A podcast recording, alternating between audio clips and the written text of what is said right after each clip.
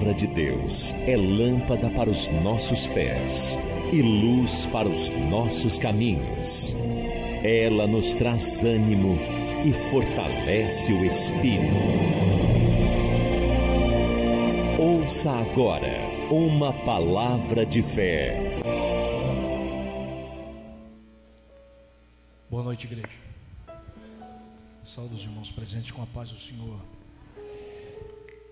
Deus é maravilhoso e eu estou grato a Ele por essa oportunidade de estar aqui essa noite, adorando o nome de Jesus, na beleza de Sua santidade.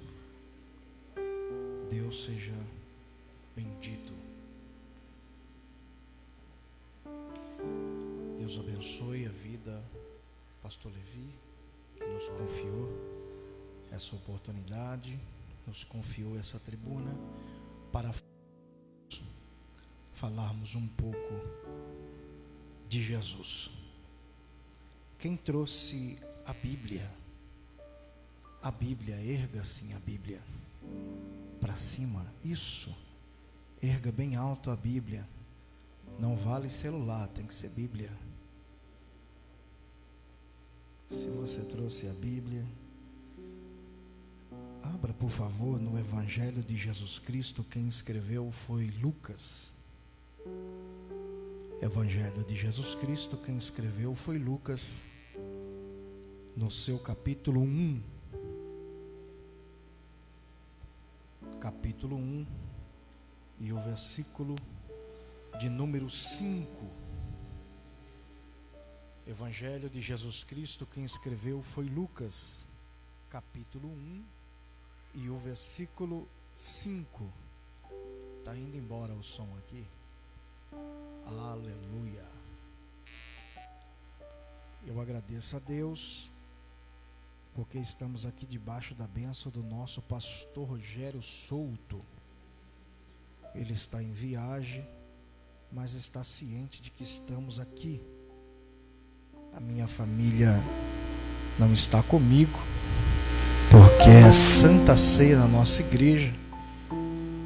E como esse mês é de cinco sábado, eu estava crente que a Santa Ceia ia ser domingo que vem. Mas conversando com jeitinho com o pastor, bem devagarzinho para ele entender, ele nos liberou para estarmos aqui. Amém? Aleluia. Esse aqui está mais mais baixo que o outro. Quem achou o livro de Lucas, capítulo 1, versículo 5, diz amém. Diz assim: Quando Herodes era o rei da terra de Israel, havia um sacerdote chamado Zacarias, que era do grupo dos sacerdotes de Abias. A esposa dele se chamava Isabel e também era de uma família de sacerdotes. Esse casal vivia a vida que para Deus é correta, obedecendo fielmente a todas as leis e mandamentos do Senhor. Mas não tinha filhos, porque Isabel não podia ter filhos, e porque os dois já eram muito velhos. Certo dia no templo de Jerusalém, Zacarias estava fazendo o seu trabalho de sacerdote, pois era a sua vez de fazer aquele trabalho diário conforme os costumes dos sacerdotes. Ele havia sido escolhido por sorteio para queimar incenso no altar, e por isso entrou no templo do Senhor. Durante o tempo em que o incenso queimava, o povo lá fora fazia orações. Então um anjo do Senhor apareceu em frente de Zacarias, de pé, do lado direito do altar.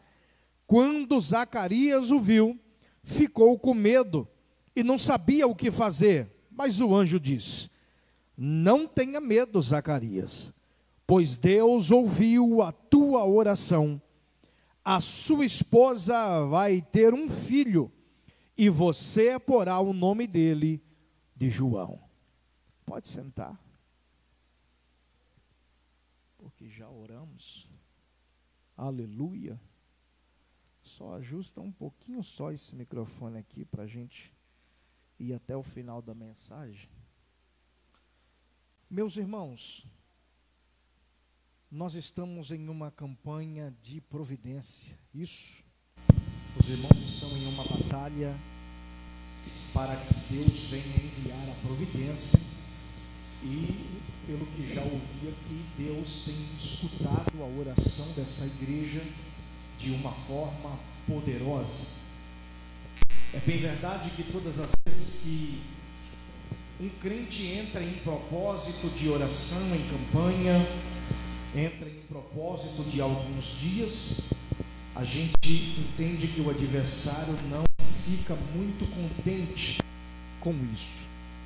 Muitas das vezes a gente diz assim: vamos fazer a campanha de 21 dias de Daniel, mas sabemos que Daniel não estava em propósito de 21 dias de campanha. Daniel estava orando a Deus como sempre orava, porém em uma dessas orações, o diabo interveio para que o anjo não descesse e não houvesse resposta da oração dele. E ele insistiu por 21 dias até que Deus quebra o bloqueio e a mensagem chega. Mas todas as vezes que nós dobramos os joelhos, nós falamos que vamos entrar em propósito de campanha, o inferno se arma contra a nossa vida. É uma batalha espiritual. É para não vir perde a hora, atrasa, acontece alguma coisa, tem que ficar um pouco mais tarde no trabalho, não dá para vir e assim vai, para que eu e você não terminamos ela.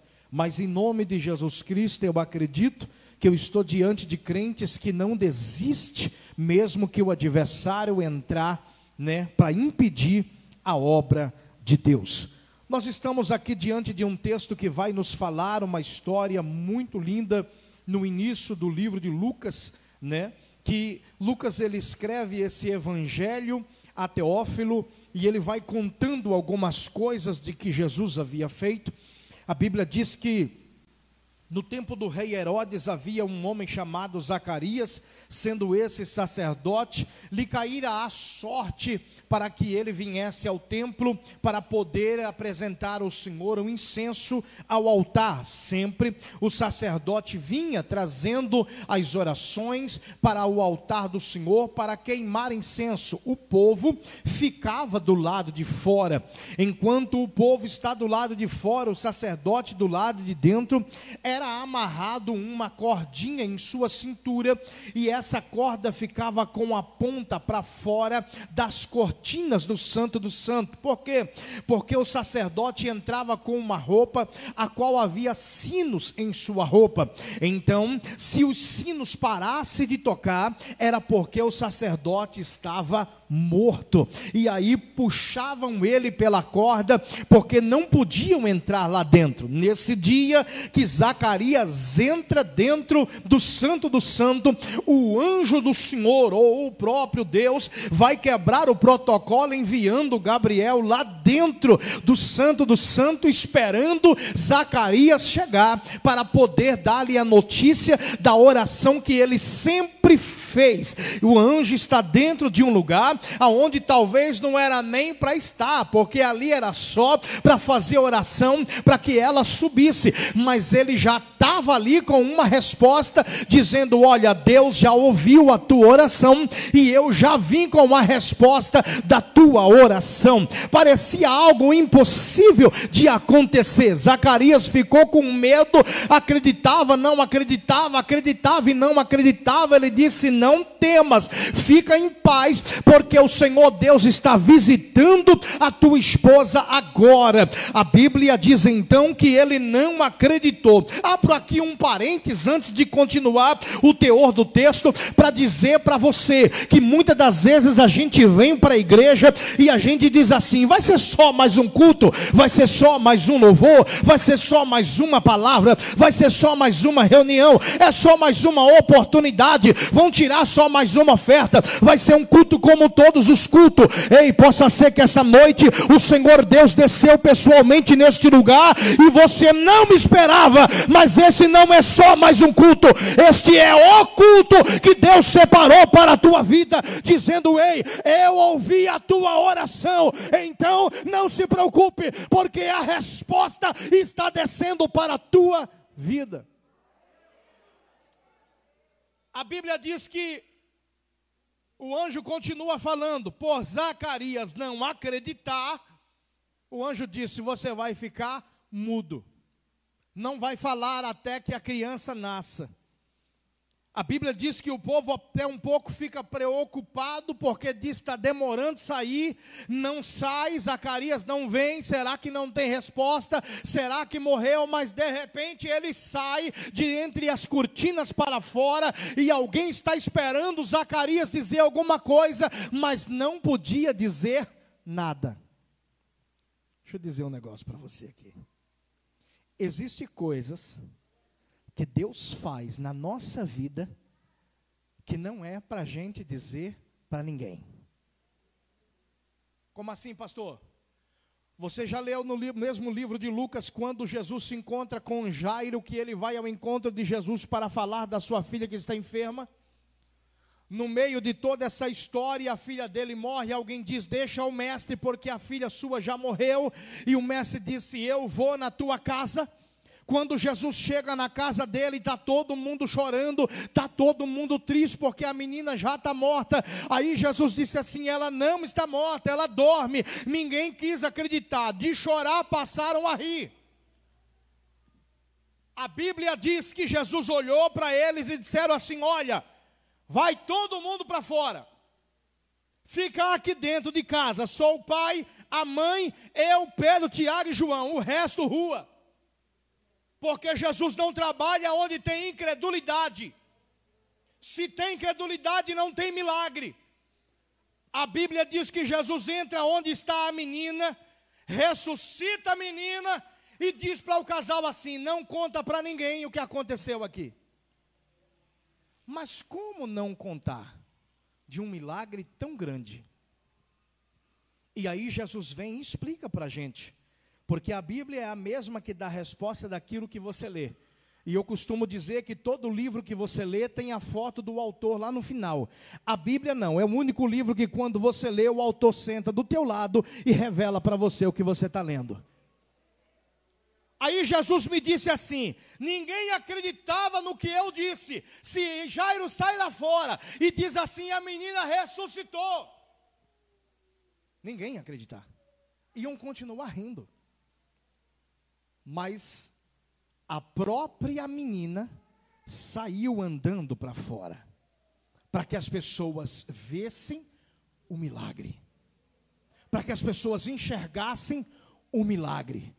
Tem coisas que Deus faz na sua vida e na sua casa que se você contar ninguém vai acreditar e vai ser motivo de zombaria. Então deixa eles ver o milagre acontecer na tua vida. Então deixa eles ver o milagre acontecer na tua casa. Se você contou para alguém o sonho que você tem, o desejo que você tem, o propósito que você fez, alguém riu de você. Não conte mais a ninguém. Quando ele acontecer, as pessoas vão ver e vão dizer verdadeiramente: valeu a pena ele ter orado, valeu a pena ela ter orado, porque Deus ouviu a oração e o milagre está de pé, e o milagre é vivo, e o milagre é eminente na vida deles.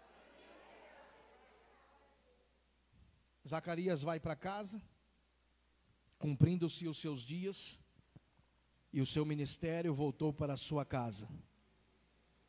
A Bíblia diz que o mesmo anjo, nesse mesmo capítulo, vai dizer que ele vai até a casa de Maria, uma moça que está para fazer 15 anos de idade, está noiva de um rapaz, está entre as cortinas aonde ficavam as costureiras ajudando ao trabalho, a história vai dizer que ele entra entre as cortinas e fala com Isabel. No com, com Maria. No tempo de Isa, Isaías, o profeta Isaías, a história diz que houve-se quase dois mil Messias que se levantaram, mas caíram, porque as mulheres não queriam casar, porque a profecia vinha de que havia uma virgem que daria luz. Então as moças já não queriam mais casar, achando que ficariam grávidas. As que ficavam grávidas por aí, dizia que era do Espírito Santo, mas não se vingava. E a Bíblia diz que o anjo desce e fala com Maria, e ela vai entender que é um anjo, mas não vai entender sua saudação. E ele diz assim: Eu sou enviado de Deus para dizer para você que o Espírito Santo está te envolvendo hoje, e você vai dar a luz a um menino e vai se chamar Jesus. Eu parei para entender essa história que está no mesmo capítulo, e eu entendi o seguinte: é que tem coisas que Jesus, que o Espírito Santo ele usa alguém para fazer, e tem coisas que o Espírito Santo não precisa de ninguém para fazer o milagre. Se você entender o verso 23, vai dizer assim: Zacarias terminou seus dias e voltou para sua casa. Então conheceu Isabel como sua esposa e ela concebeu. Precisou da semente do homem, da ação de alguém. Agora, Maria não. O Espírito Santo vai te envolver e você vai gerar. Quem recebe a profecia que eu vou soltar aqui agora? De olhos abertos. Talvez você está esperando que alguém venha chegar até você para que aconteça algo. Mas o Senhor está dizendo: eu vou descer pessoalmente e eu vou fazer o milagre sem a ação do homem, sem a ação de ninguém, só para responder a tua oração. Ei, eu tenho uma filha e agora está vindo outra agora. E quando ela era mais nova, está com oito anos, tinha uns quatro anos, três anos e meio. Eu preguei na cidade de Osasco, cheguei, e ela disse para mim assim, que queria comer esfirra. Eu só tinha sete reais no bolso. Estava muito calor nesse dia, eu morava aqui em Franco da Rocha, hoje a gente reside em Campo Limpo Paulista. Eu disse, vamos lá, era quase 11 horas da noite. Eu disse, vamos lá, está calor, vamos andar um pouco. E eu fui com uma motoca que ela tinha, puxando essa motoca e falando com Deus, dizendo: Deus, me ajuda. Deus, olha para mim. Deus, sou teu servo. Orando aquela oração como se Deus não te conhecesse. Estou aqui, sou dizimista, participo de ceia, sou obreiro, faço isso e aquilo. E Deus dizendo assim: prazer, sou Deus. Mas a gente chegou na pizzaria, pedia a pizza que o dinheiro dava e disse: Vamos embora. E ela apontou para o freezer e disse assim: Eu quero uma coca de lata. Eu disse: Filha, vamos para casa. Sua mãe faz um suco porque o meu dinheiro acabou. E a gente toma. E eu voltei e vi que ela não ficou muito feliz, mas vamos embora. Aí é que eu fui falar com Deus mesmo quem eu sou. E Deus continua em silêncio. Até que ela diz para mim assim: a minha sandália soltou. E eu voltei para pegar a sandália. Falando do Deus que não precisa da mão do homem. Tá? Quando eu ergui a sandália que eu peguei, tinha 110 reais debaixo da sandália. Eu olhei para um lado, olhei para o outro. Eu disse, Senhor, conforta o coração de quem perdeu, porque o meu está muito alegre agora. E eu disse, filha, vamos lá, porque Jesus está pagando a coca, mais esfirra, pizza, o que você quiser, Ele está pagando. Sabe o que Jesus disse para mim? Você acha que eu preciso que alguém perca para você ganhar? Muitas das vezes eu não preciso da ação do homem para responder a oração tua. Fiquei envergonhado por tudo que eu falei para Deus. Eu disse: Deus, risca tudo aí que eu falei, porque eu não sou é nada. O Senhor é que é. Passou-se os anos falando de Deus quando quer usar alguém para te abençoar. Estou voltando ali, quem conhece Franco da Rocha, Vila Bazu. Estou subindo aquela ladeira abençoada com a minha filha. Ano passado, meio da pandemia, sem dinheiro, porque crente nunca tem dinheiro, né? Vive de providência. Inclusive, vocês estão fazendo a campanha da providência, né? Aí, eu disse para ela assim: Ô filha, sexta-feira à noite, tinha pregado numa igreja de um amigo. Eu disse assim: que vontade de comer algo diferente hoje. E ela disse assim: eu também. E a gente que é mais fortinho sempre pensa em algo mais fortinho, né? E eu disse assim: eu queria comer, irmão Nando, uma, uma, um churrasco.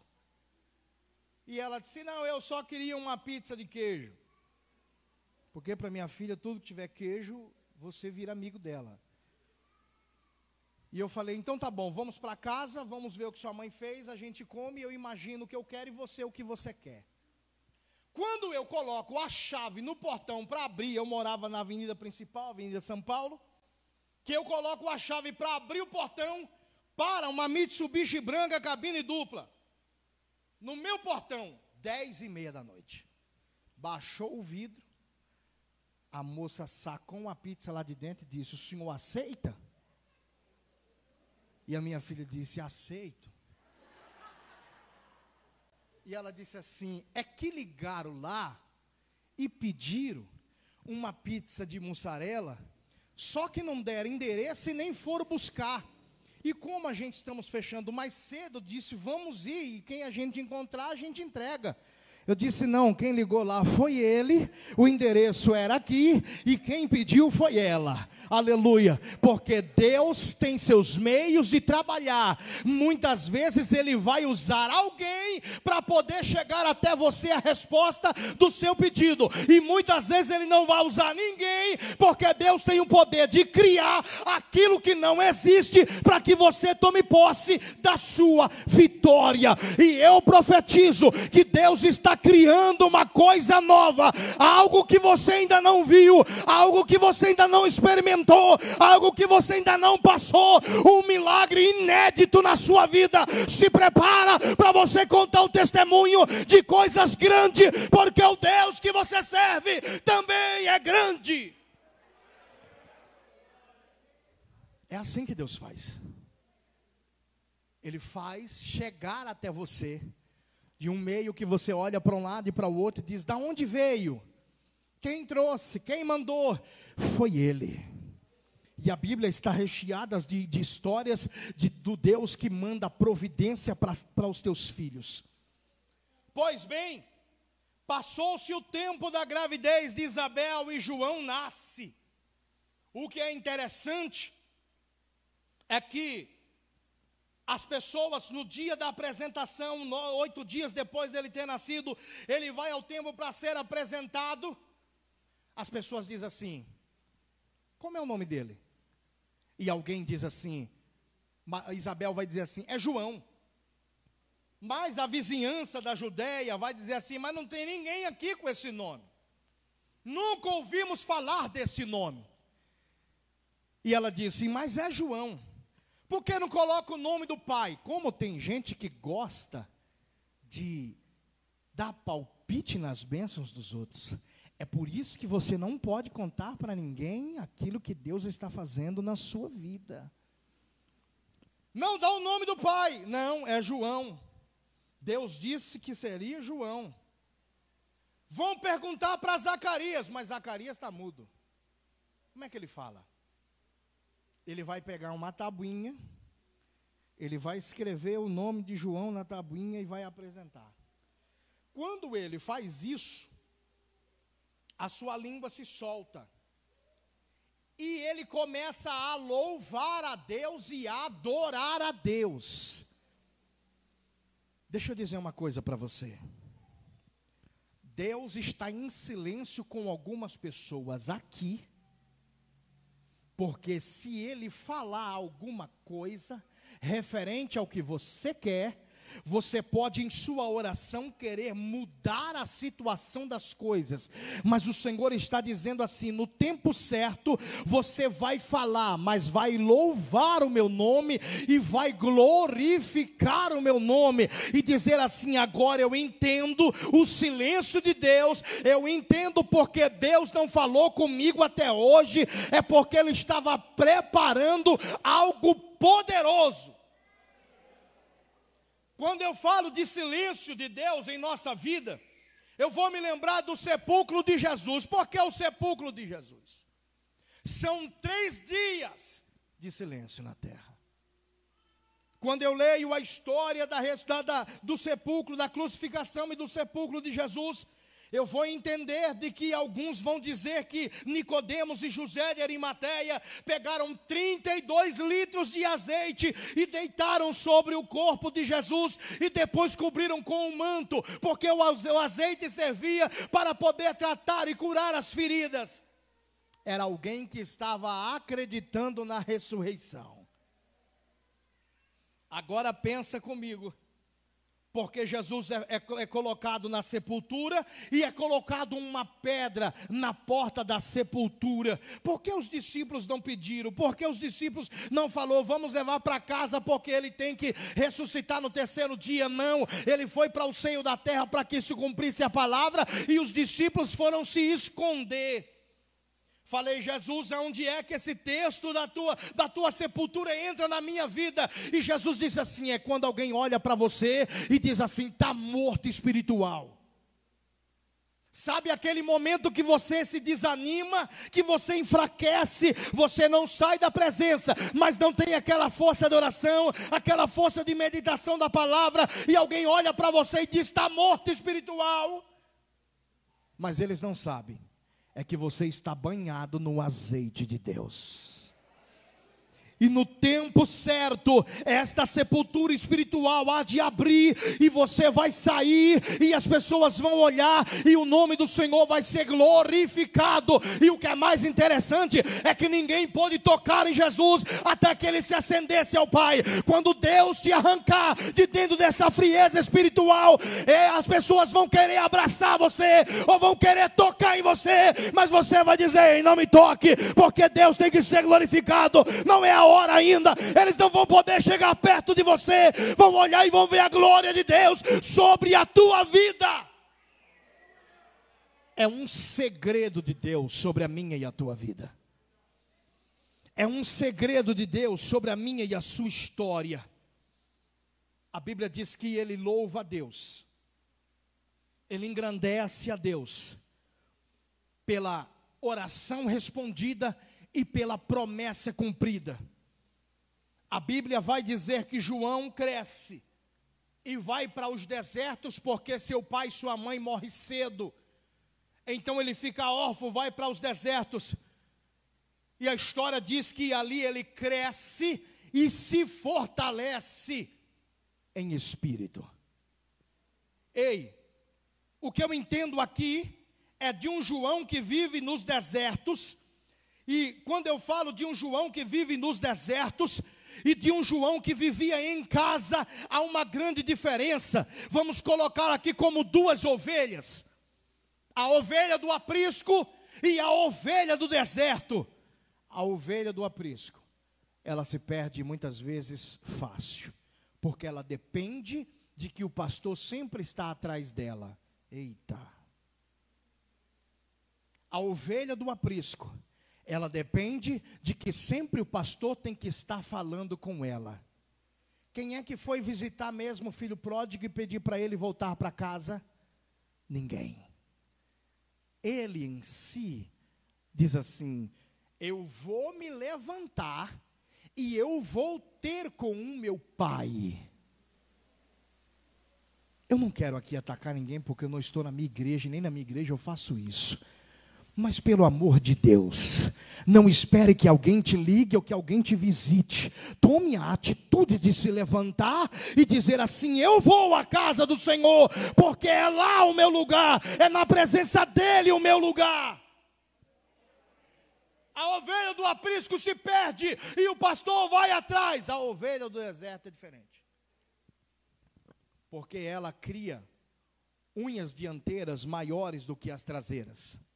Ela é mais agressiva contra o inimigo e o inimigo não bate de frente com a ovelha do deserto, porque ele sabe que a ovelha do deserto tem suas artimanhas de atacar. A história diz que com as suas, com as suas unhas dianteiras, ela vai cavando buracos e ali ela joga seus excrementos para que quando vir a chuva nascer novas gramas. E aí eu vou entender que o lobo não vem para atacar a ovelha de deserto, porque ele sabe que ela é preparada para aquilo, ela é preparada para o ataque. Então deixa eu dizer uma coisa: se Deus te colocou no deserto, não é para você sucumbir, não é para você morrer, é para você crescer, é para você ir avante, é para você bater de frente com o inimigo e dizer: Ei, Satanás, eu estou preparado, porque eu estou participando da oração, eu estou participando da comunhão, eu estou em busca do Senhor, e o diabo não vence, e o diabo não bate de frente com o crente que ora e que busca a Deus. Zacarias orou e Deus atendeu a oração dele. Deus achou graça e atendeu a oração dele. Se você leu comigo, os primeiros versículos vai dizer que ele e a sua esposa eram fiéis e corretos diante de Deus. Agora avançados em idade. Imagine, ela não podia ter filho. Podia viver lamuriando, reclamando, dizendo como pode, estou servindo a Deus. Tem crente que começou outro dia e já está lamuriando, e já está reclamando daquilo ou daquilo outro que está acontecendo. Não porque Deus prometeu, porque Deus disse que ia fazer e não fez. Imaginou quantos anos eles têm aqui para poder cumprir uma palavra, para poder cumprir uma oração na vida deles. Eu tinha 11 anos de idade. Quando alguém chegou para mim e disse assim: Você vai andar o mundo inteiro. E eu vejo você dentro de aviões. Eu disse amém. Eu não vou falar a minha idade, que eu ainda sou novo. Minha filha já andou duas vezes de avião, pastor. Eu ainda não andei. Eu poderia dizer assim: larga a mão desse negócio de igreja, para com isso. Deus não cumpre aquilo que fala. Mas eu não disse, sabe por quê? Paulo escreve uma carta ao irmão Timóteo. E ele diz assim: Se morremos com ele, com ele viveremos. Se sofremos com ele, com ele reinaremos. Se o negarmos, ele nos negará. Se formos infiel, ele permanece fiel, porque não pode negar a si mesmo, mas de uma coisa é certa: de que a maior promessa é a de vida eterna. Então, se ele voltar hoje para buscar a igreja, eu não quero ficar aqui para que promessa nenhuma se cumpre, porque a maior promessa já vai ter se cumprido, que é a de sentar à mesa com ele e participar das bodas do Cordeiro. Esta é a maior promessa na vida de um crente. Então acredite no que Deus fala, mas se apegue só aqui. Mas acredite só na palavra, mas creia só no que sai desse altar para a tua vida, porque o que sai daqui é para te edificar, te consolar e te exortar, é para que você venha continuar caminhando, é para que você venha continuar lutando, é para que você venha continuar orando e buscando a Deus, para que a providência venha sobre esse lugar. Falta só mais um domingo para terminar, só mais um domingo. Eu profetizo que ainda esta semana vai ter crente contando vitória. Eu profetizo que ainda esta semana, como última semana de outubro, o Senhor Deus há de responder oração de crentes aqui, há de cumprir votos de crentes aqui, há de cumprir palavras que ele disse que faria. Então, se você acredita, com a permissão do pastor, fica de pé que eu quero orar por você.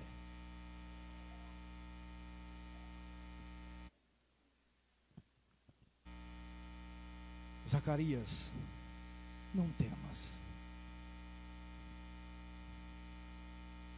Deus ouviu a tua oração. E por isso eu vim. Olha o poder que tem a oração. Olha o poder que tem um crente que tem comunhão com Deus. Você pede providência e Deus envia providência. Mediante a adoração que você tem para com Ele. A Bíblia diz que Abraão subiu para o monte para adorar e houve providência. A Bíblia diz que de ano em ano Ana subia para adorar a Deus no templo. E no verso 27 de 1 Samuel capítulo 1, ele diz, ela diz assim: Por este menino orava eu, e Deus atendeu a minha oração. Pastor, então por que, que Deus não atendeu a minha oração ainda? Eu vou para o Salmo 42, quando o salmista está indo para a casa do Senhor, junto com mais algumas pessoas, ou por que não dizer, junto com uma multidão, e a sua alma está angustiada, e a sua alma está triste, e ali não tinha nenhum profeta, e ali não tinha um pregador, e ali não tinha ninguém. E ele diz assim: Por que estás abatida, minha alma? Ele falou para ele por que estás angustiado, minha alma? Espera em Deus, somente em Deus, e a resposta virá sobre a sua vida. Agora não se abate, ó minha alma, porque você não sente, porque Deus não responde, porque parece que você está orando e ninguém está ouvindo. Deus está te ouvindo. Deus está te ouvindo e está dizendo para você hoje: eu vou atender esta oração tua. Agora faz uma análise aí com você mesmo. Se você está pronto para receber aquilo que Deus tem para te dar. Porque muitas das vezes nós pedimos, mas estamos prontos para receber. Estamos prontos para receber o que Deus tem para nos dar. Nos preparamos para isso nos preparamos para tal situação. Mas o Senhor falou, falou, mas eu me preparei para receber. Deixa eu te contar uma história antes de orar para você. Alguém disse para mim assim: Deus vai te dar um carro. Eu disse: recebo. Trabalhava em Jundiaí. Passamos numa agência um dia que estava eu e minha esposa. Disse: vamos lá ver se vai dar certo a compra de um carro. Promessa nós temos, agora vamos ver se Deus vai. Conseguimos comprar o carro. Deu certo. Maravilha. Estava muito feliz. O carneiro era dessa grossura aqui. Passou o tempo e eu não consegui pagar. E eu disse assim: Mas o Senhor prometeu, não era bênção para a minha vida? E Deus disse assim: Deixa eu te fazer uma pergunta. Você tirou a habilitação? Eu disse: Não, Deus. Eu falei: Então você acha que eu vou te dar um carro sem você estar preparado para tal coisa? E eu falei: É verdade, Deus. O banco me liga e disse: O senhor quer devolver? Eu falei: Agora. Devolvi o carro. E fiquei pensando naquilo. Que muitas das vezes a gente passa um pouco na frente de Deus e diz assim: Deus falou que vai dar, então vamos tentar ver se a gente consegue. Deus não é irresponsável, você está preparado para receber a promessa que Ele fez na sua vida. Se você está preparado, então segura, porque ela já está a caminho de você. Mas se você não está preparado, então dá um tempo aí, se prepara para que a promessa, quando chegar, vai ter mesa preparada no deserto, vai ser bênção para a tua vida, vai ter festa na tua casa, e o nome do Senhor será glorificado. Feche os teus olhos. Estende a direção da sua mão aonde você mora agora, em qualquer direção. Para onde você mora? Para lá, para lá. Isso. Com as mãos estendidas em direção à tua casa, e eu entrego em um minuto. Você vai falar com Deus aí agora sobre o propósito que Ele quer fazer na sua vida. Você vai lembrar Deus das promessas que Ele já te fez. Aleluia. Dizer, Deus, o Senhor me prometeu, Senhor. Capítulo 38 de Isaías tem uma oração assim. Alguém lembrando Deus da promessa. Eu fiz, Senhor. Eu tirei os ídolos da tua casa. Como eu posso morrer agora? Eu tenho uma promessa, Senhor. E o profeta tem que voltar e dizer: por causa da promessa, vai haver vida nesta casa. Lembra Deus da promessa que Ele fez sobre a tua vida. Talvez você começou esta campanha de providência menos otimista, um pouco incrédulo, mas as coisas começaram a acontecer e começaram a mudar, e o Senhor está dizendo: é a minha mão, é o meu agir, é o meu operar sobre a tua vida, e Deus já está visitando casas aqui agora. Aleluias. Deus já está visitando casas aqui agora. Deixa eu dizer uma coisa para você: se prepara para que coisas novas venham acontecer. Se prepara porque os céus vai se abrir diante da sua vida e haverá providência de Deus. Senhor Deus e Pai Todo-Poderoso. Esta, Senhor Deus, é a palavra que o Senhor coloca ao meu coração. E a tua igreja, Senhor, está com as mãos estendidas em direção às suas casas agora. Se tem alguém lá ou se não tem, eu não sei, mas tem uma promessa neste lar. Tem uma promessa nesta casa, e eu acredito, Senhor Deus, que o Senhor é Deus que cumpre e que o Senhor é Deus que fala. Então, Senhor Deus, por esse pedido desse humilde servo do Senhor, que ainda esta semana, Senhor, haja milagre, haja resposta sobre a vida desse crente, sobre a vida desse servo, dessa serva, que a oração dele seja respondida e uma benção tal desça sobre a casa dele e sobre a casa dela, em o nome do Senhor Jesus Cristo. Se você acredita, dê uma salva de palmas para o Senhor Jesus.